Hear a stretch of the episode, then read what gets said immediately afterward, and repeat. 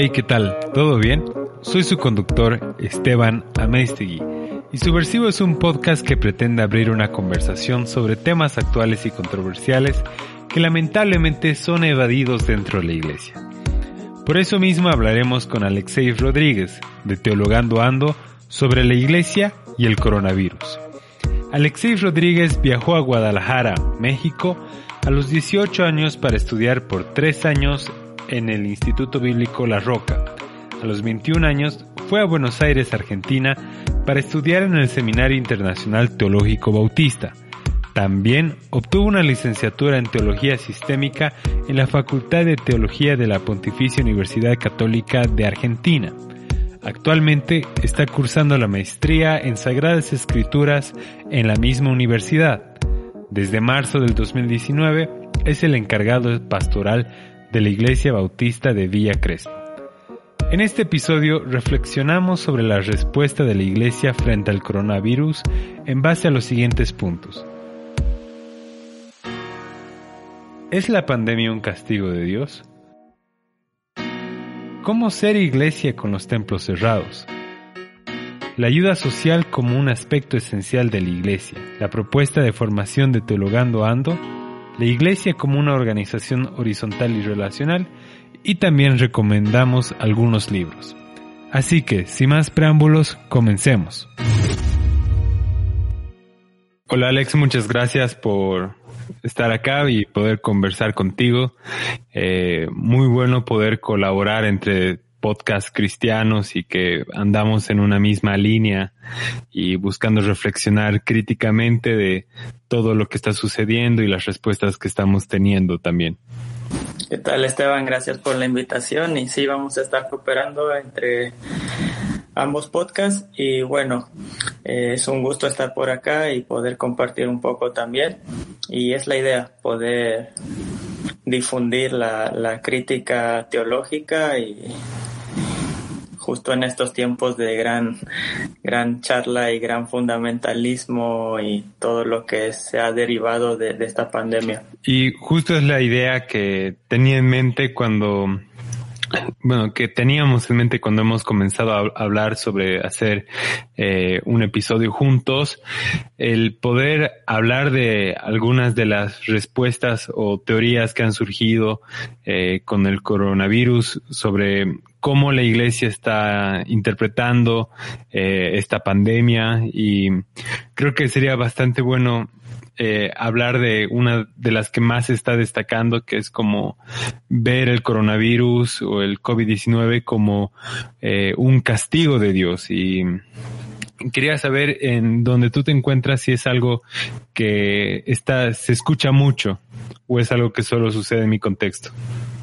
Mira, realmente eh, ahora estoy en Buenos Aires y Buenos Aires en sí el cristianismo tiende a ser un poco más abierto, no tan fundamentalista, aunque últimamente con todos los movimientos feministas y todo el todo esto ha habido una reacción hacia el lado fundamentalismo y sí ha salido un poco de esto, de que es un castigo de Dios porque justamente no mata niños, entonces ahora que querían matar a los niños, Dios envía un virus que va a matar solo a los adultos, etcétera. Bastante eh, feo, la verdad, la, interpretación que se le da, pero eh, no es nada nueva ver las cosas como castigo de Dios. Ya lo vimos cuando hubo el tsunami en Asia que decía, no, es que es el país con más homosexuales en el mundo, entonces Dios les envió un tsunami y cuando hay terremotos, etcétera. Sí, justo me acuerdo bastante de cuando hubo el terremoto en Haití hace ya algunos años. Eh, una de las teorías que, que explicaban esto era que como hay mucho mucha brujería en, en Haití, es un castigo de Dios por sus pecados. Sí, sí, eh, sí, me acuerdo, la, el de Haití fue bastante mencionado y yo creo que esto tiene que ver con una mala interpretación o una mala hermenéutica del Antiguo Testamento. Creo que tendemos a interpretar la Biblia bastante literalmente y esto hace, vemos que en el Antiguo Testamento pueblo que estaba en contra de Israel era destruido o que Dios enviaba las plagas de Egipto, etcétera, y decimos, bueno, el, el, pueblo que no obedezca a Dios va a ser destruido y va a tener este, este tipo de castigo. Eh, me parece que esto se debe, por lo menos desde mi perspectiva, a leer el Antiguo Testamento sin los ojos del Nuevo Testamento o sin los ojos de Jesucristo. Exacto, y también es como un resultado de, eh, cómo entendemos quién es, eh, quién, quién es Dios y ahí recalco mucho lo que dices, que es como si no entendiéramos quién es eh, Jesucristo, ¿no? En, nuestra concepción de, de Dios. Y algo que sucede mucho en, en este tipo de interpretación es que puede derivar en un en una fe transaccional, digamos, como que eh, si yo estoy haciendo las cosas bien, Dios me va a bendecir, eh, no voy a enfermar y las peticiones o los anhelos de mi corazón también van a ser eh, cumplidos, por así decirlo. Y eh, con este tipo de cosas no, no, no se puede llegar a comprender eh, las adversidades y, y, y, en sí historias como por ejemplo la de la de Job, de alguien eh, justo, recto, pero que termina sufriendo mucho y sin necesidad de ser una especie de retribución por su conducta o por su espiritualidad. Sí, esto que dices es, se le llama la teología deuteronomista del Antiguo Testamento, eh, sobre todo de algunos libros, la tradición deuteronomista que dice si tú eliges a Dios, eliges la ley, te va a ir bien, si no, te va a ir mal. Pero justo como hablabas del libro de Job, son los libros sapienciales ya en el Antiguo Testamento los que entran a criticar este tipo de teología. No por nada está el libro de Job, está el libro de Jonás, incluso eh, Eclesiastés, que muchas veces no los entendemos porque queremos meter la teología en, en el cuadro deuteronomista. Incluso ya el Antiguo Testamento está criticando esta teología. Después va a venir Jesús y todavía va a ser muchísimo más directo a decir esto no es así. Eh, paren cuando los discípulos le preguntan, ni este pecó él o pecó sus padres. Dicen, no pecó nadie, es para la gloria de Dios. Y también, eh, justo con, eh, con esto que, que, me haces pensar, eh, que dices, me haces pensar, cuando hubo la peste bubónica, la, la respuesta también, eh, o lo que creían popularmente, era también que era un castigo de Dios. Y cómo respondieron el, la población en ese entonces era autoflagelándose o lastimándose eh, a sí mismos para así poder evitar la, la ira de Dios. Y bueno, parece que no estuviéramos tan lejos hoy en día quizás no nos autoflagelamos, pero quizás nuestra lectura inicial eh, en ciertos sectores de la iglesia sigue siendo muy parecida eh, a la de ese entonces. Y bueno, nos hace preguntar también que eh, quizás estas son respuestas muy fáciles, por así decirlo, que, que surgen naturalmente, pero que no necesariamente puedan eh, sean la realidad. Y me gustó mucho lo que dijo Chris Wright en un artículo reciente que escribió al respecto que eh, puede ser muy apresurado decir que esto es una eh, este es un castigo de Dios y podríamos cometer eh, un error bastante grande al afirmar esto y no podemos conectar los puntos mirando hacia adelante o en el momento mismo en el que estamos, sino una vez que haya pasado poder mirar eh, hacia atrás para poder comprender mejor lo que realmente sucede. Sí, digo, yo creo que estamos llamados, y, lo ha dicho así la teología más moderna, estamos llamados a buscar los signos de Dios en el tiempo, pero estos signos de Dios no significa buscar donde Dios está castigando o no está castigando, sino buscar estas interrupciones en la historia para saber cómo Dios va a actuar o cómo Dios está actuando a través de ciertas interrupciones. Yo creo que este tiempo que estamos pasando es de alguna manera una interrupción de la historia, una interrupción del tiempo que parecía siempre lineal, parecía ir de una manera que no iba a parar nunca y ahora de la nada, en menos de medio año, en menos de tres, cuatro meses, todo paró muchos de nosotros paramos con nuestras actividades y yo creo que es un signo de Dios.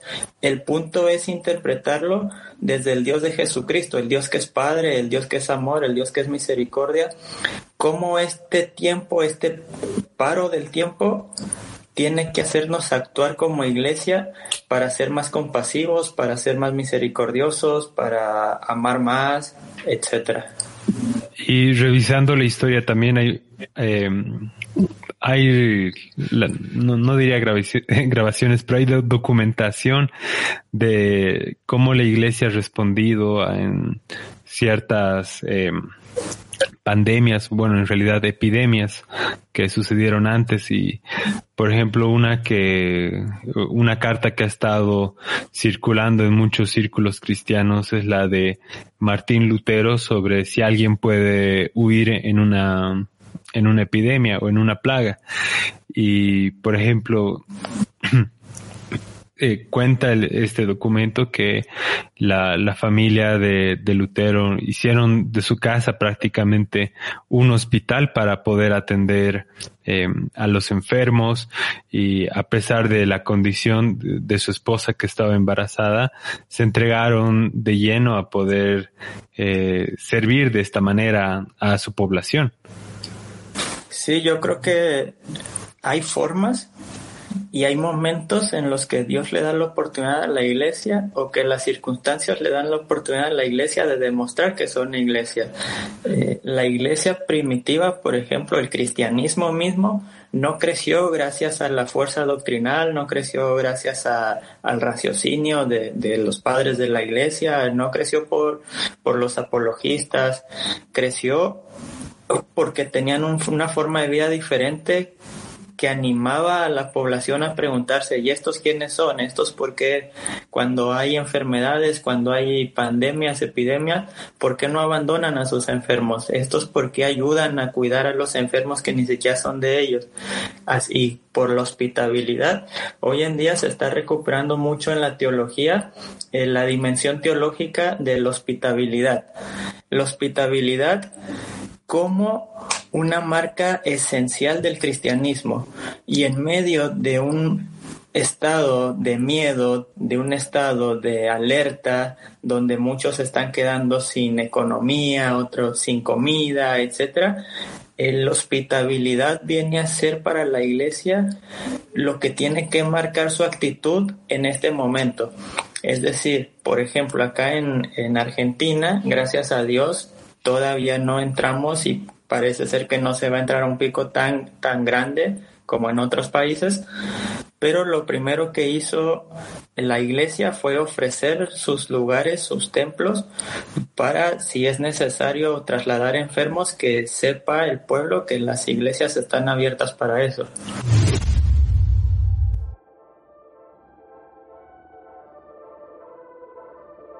Como cristiano subversivo es normal sentirse solo, pensar diferente, cuestionarse las cosas, hace que uno sea rechazado, incluso dentro de la iglesia. Pero déjame decirte que hay un montón de personas como nosotros, solo que estamos dispersos. Es hora de unirnos y descubrir juntos cómo podemos cambiar las cosas. Por eso hemos creado un grupo de Facebook llamado Cristianos Subversivos, donde compartimos ideas, música, memes, prédicas y motivos de oración. Entra ahora y forma parte del movimiento. Es hora de ser el cambio que queremos ver. Y una consulta, Alex, además de, eh, de este llamado a la eh, hospitabilidad eh, de parte de la iglesia, ¿qué otras cosas has encontrado de como señales o signos de Dios en este tiempo durante tus reflexiones personales, en tus devocionales o, o mientras orabas la palabra y estudiabas eh, lo que dice las escrituras. La otra vez estaba justamente con la iglesia charlando sobre el camino de Maús. Justamente acabamos de pasar Pascua y si no me equivoco, mañana sería en la lectura general de la iglesia, está el camino de Maús. Y me preguntaba cómo estos dos hombres que iban caminando tenían sus planes, tenían sus proyectos, tenían todo fijado en Jesús. Y dice el texto que van y van tristes, van cabizbajos. ¿Por qué? Porque se han desilusionado, porque sus expectativas, sus sueños no se iban a cumplir. Y yo le decía a la iglesia, probablemente muchos de los planes que teníamos para este año no se van a cumplir muchos de los sueños que teníamos, de los proyectos, siempre llega enero y todos empezamos a hacer proyectos personales, a hacer nuestros propósitos de año nuevo. Probablemente ninguno se va a cumplir o muchos de estos no se van a cumplir y no porque dependa de nosotros, sino porque no podemos ni siquiera salir de casa ya durante prácticamente un mes acá y en otros países otros, otro tiempo y va a ser difícil incluso que se vuelva a la normalidad. Y yo les decía que muchas veces Dios tiene que desilusionarnos de nuestros sueños y desilusionarnos de nuestros proyectos para que nosotros podamos darnos cuenta que estos sueños y estos proyectos en realidad eran meras ilusiones que no nos van a llenar el corazón y saber que hay proyectos más grandes que trascienden nuestra vida, nuestra persona, que son proyectos guiados por Dios, donde tenemos que poner más interés, más fuerza, más oración, etcétera. Hay una frase de una peli que me gusta mucho, em, que se llama Bella y eh, un actor que se convirtió, Eduardo Verasti, y estuvo muy detrás de esta, eh, de esta filmación.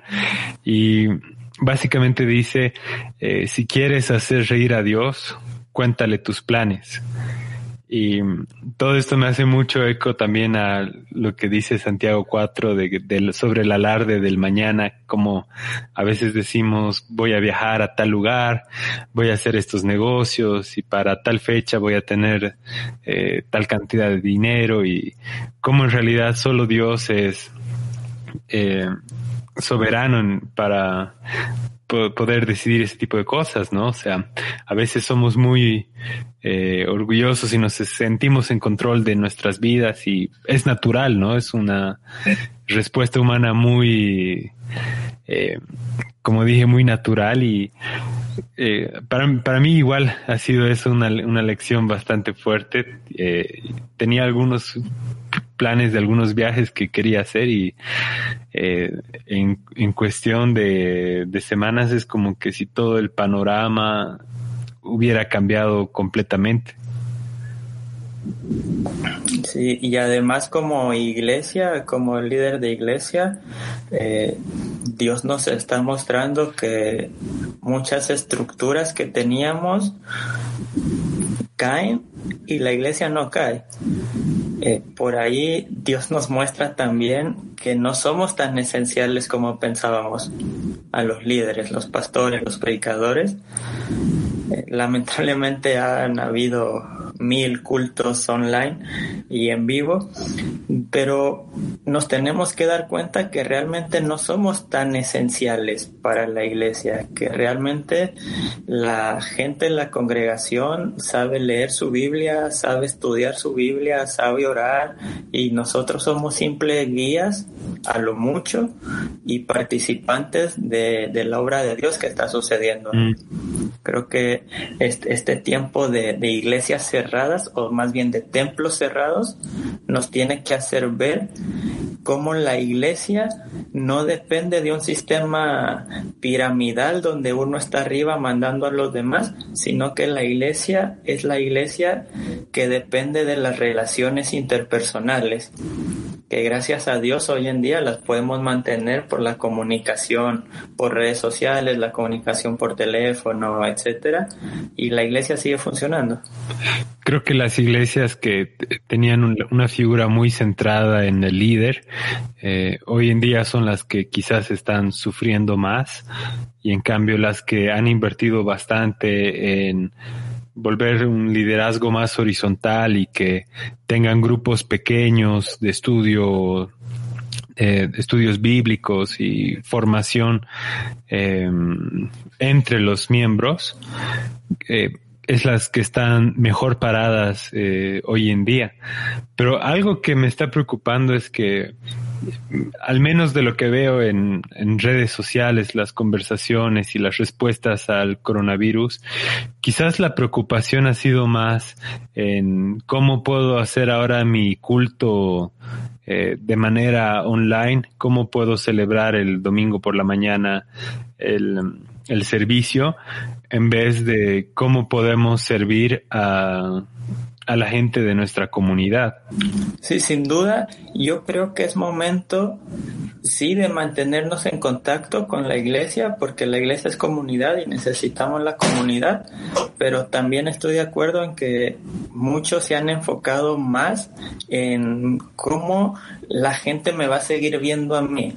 Y nos surge estar en la pantalla porque si no estamos en el púlpito no nos va a estar viendo la gente y nos surge que vean nuestras alabanzas, nuestros cantos, nuestras predicaciones. Incluso hace como dos semanas compartí el artículo de un cura que justamente decía lo mismo de parte de la Iglesia Católica.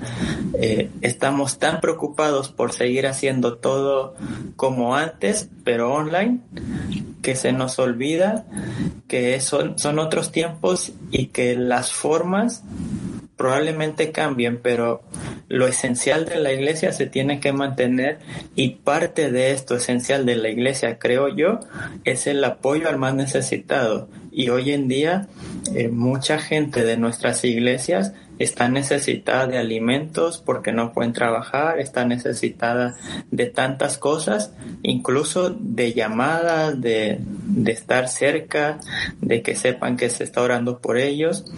Y a veces creo que dedicarle tanto tiempo a producir, a saber cómo hacer para que nos vean, perdemos el tiempo de calidad de poder hablar con la gente y de poder saber cuál es la verdadera necesidad que tiene cada uno de la gente, tanto de nuestra iglesia como de nuestra comunidad.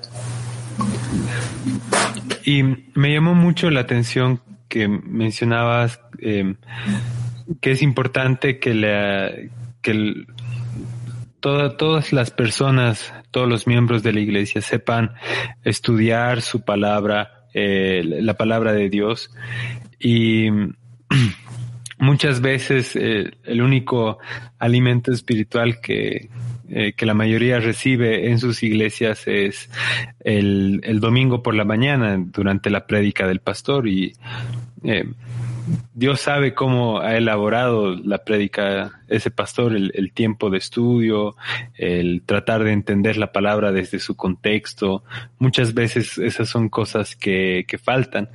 Eh, ¿cuál, es la propuesta que has estado elaborando con Teologando Ando para que todos los, eh, los demás miembros podamos también eh, ser alimentados de la palabra de Dios? Sí, qué bueno que lo mencionas. Mira, yo teologando ando, lo empecé hace un año más o menos, un poquito más de un año. Y lo empecé porque, bueno, de cuento un poco de mí. Yo estudié en un instituto bíblico en México durante tres años bastante fundamentalista, bastante conservador, del cual no voy a mencionar ni el nombre. Después me vine a Buenos Aires a estudiar el Seminario Teológico Internacional Bautista, donde estuve cuatro años y me gradué de técnico superior en teología con énfasis en investigación bíblica. Y de ahí, gracias a Dios, pude pasar a la Facultad de Teología de la Pontificia Universidad Católica de Argentina donde eh, el año pasado obtuve el título de licenciado en teología sistemática y ahora estoy haciendo eh, la maestría en Sagradas Escrituras. Y yo sé que es muy liberador el estudio crítico de la Biblia. Algunos dicen, eh, la teología te hace ateo, la teología te, te aleja de Dios, pero yo he visto completamente lo contrario. Cuando uno estudia la Biblia realmente y cuando uno estudia la teología, la filosofía, lo que te hace es poderte acercar más a Dios. Pero al mismo tiempo me di cuenta que yo pude estudiar esto o puedo estudiar esto gracias al apoyo de mucha gente, porque realmente el estudio de la teología es caro. Eh, no todos tienen el tiempo para hacerlo, para pasar horas en el seminario o en la universidad, y muchos no tienen ni siquiera un lugar a donde ir porque viven lejos de donde existen estos seminarios. Entonces yo empecé teologando, ando pensando en la esparción de la teología crítica hacia todo aquel que tenga simplemente una conexión a Internet. Eh, la idea de teologando ando es poder compartir reflexiones, poder compartir material de estudio bíblico desde una perspectiva no fundamentalista, académica y crítica, pero que también sirva para la fe, porque muchas veces los académicos se han alejado de las iglesias y viven encerrados en medio de libros en lugar de estar también con la gente. Yo creo que un académico en la teología, como creo que te lo conté ayer o antier, necesita estar un tiempo rodeado de libros, pero otro tiempo rodeado de la gente y ahí se mantiene el equilibrio base. Perfecto. Y justo en, esa interacción con, la gente, eh, sé que también eres pastor. muchas veces cosas que uno daba por sentado, que esto es así, eh, porque tiene mucho sentido en el papel y también en nuestra cabeza, pero cuando lo aplicamos vemos que no había sido tan sencillo o eh, no había sido como yo lo pensaba. En la práctica de tu iglesia, ¿has tenido algo por el estilo eh, de una enseñanza de esta manera? Sí, mi iglesia, en real, yo empecé a trabajar en esta donde estamos el año pasado, hace justamente un año, en marzo del año pasado. Y lo que intentamos establecer es una iglesia horizontal donde no haya justamente que no esté nadie arriba de otro, que no exista este sistema piramidal que lamentablemente se da en muchas iglesias, donde todos puedan opinar, etcétera y suena bien bonito en la, en la teoría, pero cuando lo llevas a la práctica te das cuenta que no es tan sencillo porque cada uno que llega a la iglesia ya llega con un pensamiento de otras iglesias de cómo deben ser las cosas, de cómo se debe hacer, de que el pastor tiene que hacer tal o tal cosa, que la esposa del pastor tal o tal cosa, y te empiezas a dar cuenta que no, no, no es tan sencillo. Y una iglesia formada en base a las relaciones, yo siempre lo digo, es mucho más frágil que una iglesia piramidal. Porque una iglesia piramidal, ponerle está uno arriba, mientras el de arriba no caiga, si cae uno abajo, se sigue manteniendo la pirámide, porque solo es uno, todos los demás la sostienen. Pero una iglesia formada en relaciones, cuando una relación se rompe, puede dañar toda la estructura de la iglesia yo lo veo que es una iglesia más frágil, pero al mismo tiempo la veo como una iglesia más apegada al estilo de Jesucristo. Totalmente. Y me, hiciste recuerdo a un cacho a la, la, pedagogía del, oprimido, que era como que siempre repetimos eh, los sistemas, ¿no? O sea, como, como nosotros hemos experimentado nuestra niñez y cómo nos han educado, muchas veces también va a ser la manera en que vamos a educar a nuestros hijos y, y como, y es como que repetimos eh, sistemas, ¿no? Y lo mismo sucede cuando eh, has sido parte de una iglesia, como tú dices, ya vienes con ideas preconcebidas de cómo debería ser, cómo debería funcionar, y es muy difícil romper eh, esos patrones, por así decirlo, y eh, que, ¿cómo ha ido hasta ahora? Eh, ¿Has visto un cambio significativo con el tiempo? Sí, qué bueno que mencionas a, ahí a, Paulo Freire porque justamente eh, creo que es el que de donde toma y donde bebe también la teología de la liberación. Y bueno, como teólogos latinoamericanos le debemos mucho a la teología de la liberación, pero al mismo tiempo, eh, hablando de esto, la gran crítica a la teología de liberación, sobre todo a, los de la, a la práctica de la teología de liberación, fue que intentó llegar a imponer ideas que son ideas académicas de universidades y no escuchó al pueblo. Es por esto que lamentablemente en gran parte de Latinoamérica la teología de liberación en su forma eclesial eh, ha fracasado, si bien hay algunos casos bastante sonados de éxito. Y yo creo que en la iglesia yo por lo menos tiendo a caer en esto. Yo siento que hay un modelo que a mí me gustaría que existiera, pero al mismo tiempo está, está en tensión con los modelos que ya viene cada uno en su mente de cómo debe ser la iglesia. Entonces, ¿está funcionando este modelo que intentamos proponer? Y yo creo que sí. Pero esta tensión se mantiene cada día. Es una, es una lucha, eh, voy a decirlo como lucha, pero es una lucha necesaria porque esto quiere decir que uno no está imponiendo algo, ni tampoco se está llevando por lo que otro quiere, eh, quiere decir o quiere, quiere imponer.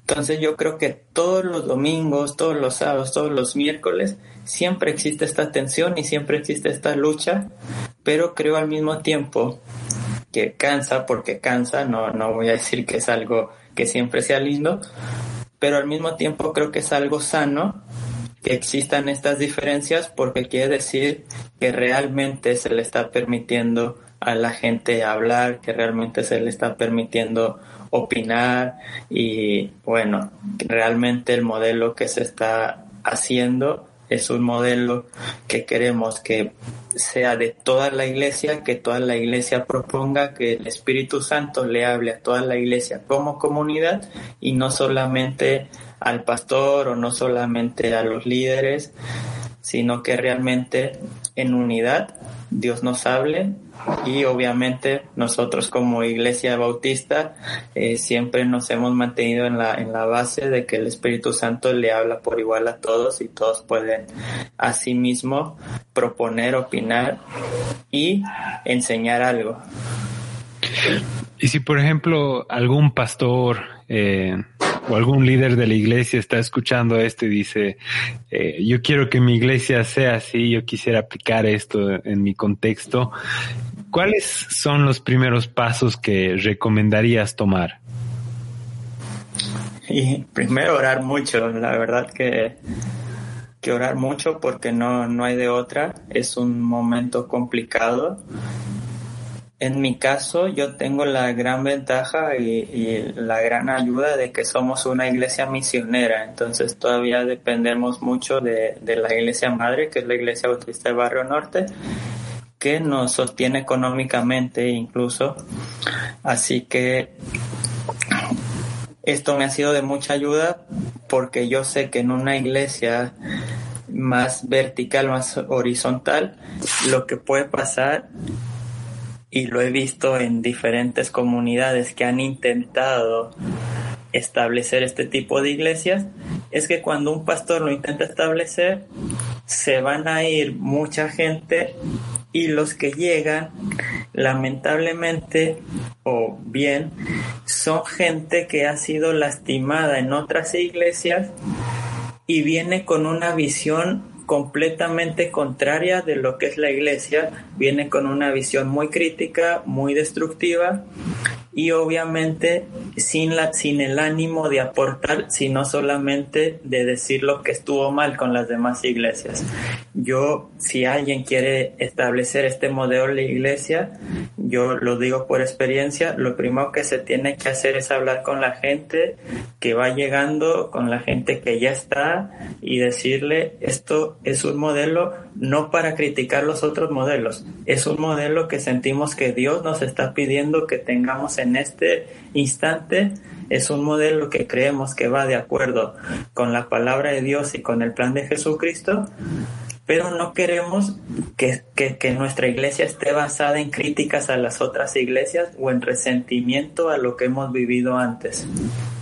Creo que esto es bastante importante porque he visto varias comunidades y varios movimientos que empiezan y en el papel te dicen que son una iglesia de amor, una iglesia eh, de un pensamiento progresista, etcétera, y cuando acompañas un poco más el movimiento te das cuenta que solamente es una iglesia o un movimiento eh, lleno de, de críticas hacia, hacia las iglesias de donde salió cada uno. Creo que una iglesia no se puede fundar en el resentimiento ni en el odio hacia nadie, por más mala que haya sido la experiencia en, en alguna otra comunidad de fe. Mm.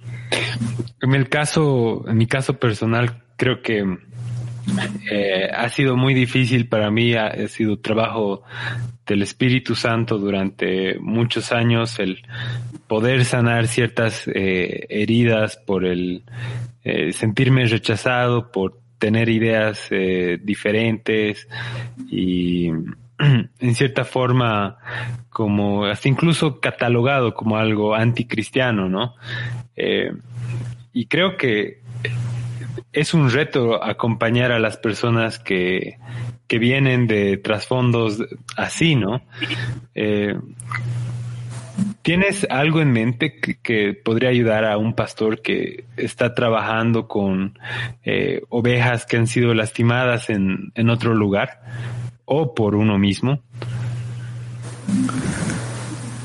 Sí, yo creo que ahí lo primero que se tiene que hacer es un trabajo pastoral muy profundo, un trabajo de reflexión, de perdón, de amor.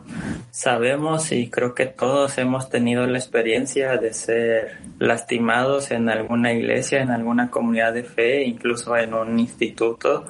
Eh, o en diferentes lugares, sobre todo aquel que se atreve a pensar diferente o que se atreve a cuestionar a las figuras de autoridad, pero tenemos que llevar a la gente a Jesús.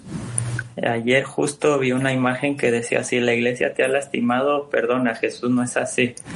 Y mostrarles que en Jesús tenemos que encontrar a ese Jesús que nos demuestra que el Padre es completamente amor y que no necesitamos seguir con heridas, seguir con culpando a nadie, sino que necesitamos encontrarnos a nosotros mismos en el amor del, del Padre, del Padre de Jesucristo, y en ese amor poder vivir una relación con Dios y una relación con Cristo que nos permita llevar a cabo eh, nuestros ministerios, nuestro servicio, no para mostrarle nada a nadie, porque muchas veces sucede que voy a hacer esto para mostrarle a la otra iglesia cómo están equivocados conmigo, sino solamente por amor, por servir. En este sentido, yo recomiendo mucho la obra de Henry Nowen, todos sus libros. Hay algunos libros, eh, por ejemplo, El regreso, del regreso del hijo pródigo. Les recomiendo muchísimo leerlo. Hay otro de sus cartas, hay otro de sobre cómo ser como Jesús, que son buenísimos.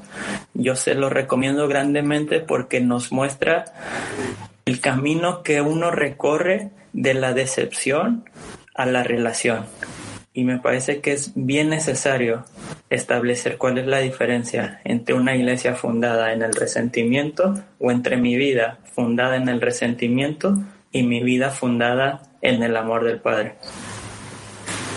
Mm. Me encanta que hayas eh, mencionado a Henry Nowen. Eh, más de un episodio es, eh, ya me lo mencionan mucho y en especial el libro de El regreso del hijo pródigo y eh, creo, obviamente todo esto yo lo voy a anotar en la página como notas para la gente que quiera escucharlo. Y voy a aprovechar que te gusta mucho eh, la literatura y eh, preguntarte siempre algo esto de querer saber qué otros libros más recomiendas a, a, las personas que nos escuchan para poder expandir un poco la biblioteca que tenemos. Oh, mira, muchos se ríen de esto que voy a decir, pero yo siempre digo que si alguien quiere iniciar en la teología, tiene que leer todos los libros de Narnia, ah. de C.S. Lewis. Siempre lo pongo como introducción a la teología. Los libros de C.S. Lewis, de eh, todos los de Narnia, que si no me equivoco son seis libros. Los leí y me encantaron. Sí, yo creo que aprender a leer cuentos de fantasía, de literatura infantil, es un gran paso para aprender a pensar teológicamente. Mm. Aprender a disfrutarlos, porque la teología se tiene que disfrutar, no se tiene que sufrir. Mm. ¿Hay algún libro de, de la crónica que te, de las crónicas de Narnia que te haya gustado en especial? El último, el último me parece que es un golazo de Lewis cuando narra el final, el final, final, final. Muchos le criticarían su teología ahí, pero es justamente en ese final donde yo veo al gran teólogo Lewis. Mm. Mm. A mí igual me, me, gustaron bastante y sentí mucha flaqueza en las películas. Sí, pero bueno, siempre va a ser así. Creo que mm. desde mi forma de ver las cosas, las únicas películas que le hacen eh, que están completamente con los libros o que le hacen el favor al libro son las del Señor de los Anillos, que la son una obra de arte, todas ellas. Que por mm. cierto también pueden leer los libros del Señor de los Anillos, que son magníficos y se van a dar cuenta de, de la gran mente cristiana de, del autor. Mm. Creo, valdría la pena, yo creo, eh, en algún momento comentar alguno de estos libros, en especial porque eh, los hemos leído los dos, entonces creo que eh, quedaría muy bueno un episodio sobre eso y en especial desde una perspectiva teológica. Me hiciste recuerdo a la última batalla de las crónicas de Narnia y tienes razones. muchas dudas existenciales creo que he, he logrado resolver con, con esos libros. Sí, y otras que entran. sí, sí. Cuando Aslan dice, en cuanto adorabas con todo tu corazón, me adorabas a mí, al soldado del otro dios, uno dice, pero ¿cómo? ¿Qué pasó? se, fue de hereje Lewis. También, eh, hablando de literatura, yo recomiendo mucho, si les gustan más las novelas, eh, los escritos más clásicos, recomiendo mucho a Dostoyevsky. Mm. ¿Algún libro en especial? Eh, bueno, su máxima obra es Los Hermanos Karamazov. Es una obra bastante pesada, bastante grande, pero en Dostoyevsky puedes ver la gracia como prácticamente ningún otro escritor de la época y creo que ni de esta época. Sí, bueno, Dostoyevsky fue un autor ruso que pasó ¿Mm? por todo en su vida y en sus escritos se nota cómo fue de lo peor y en lo peor encontró la gracia. Él junto con Tolstoy son las dos grandes figuras de la literatura rusa de su tiempo y los dos cristianos y en los dos se pueden encontrar grandes joyas de, para la teología, para la reflexión teológica.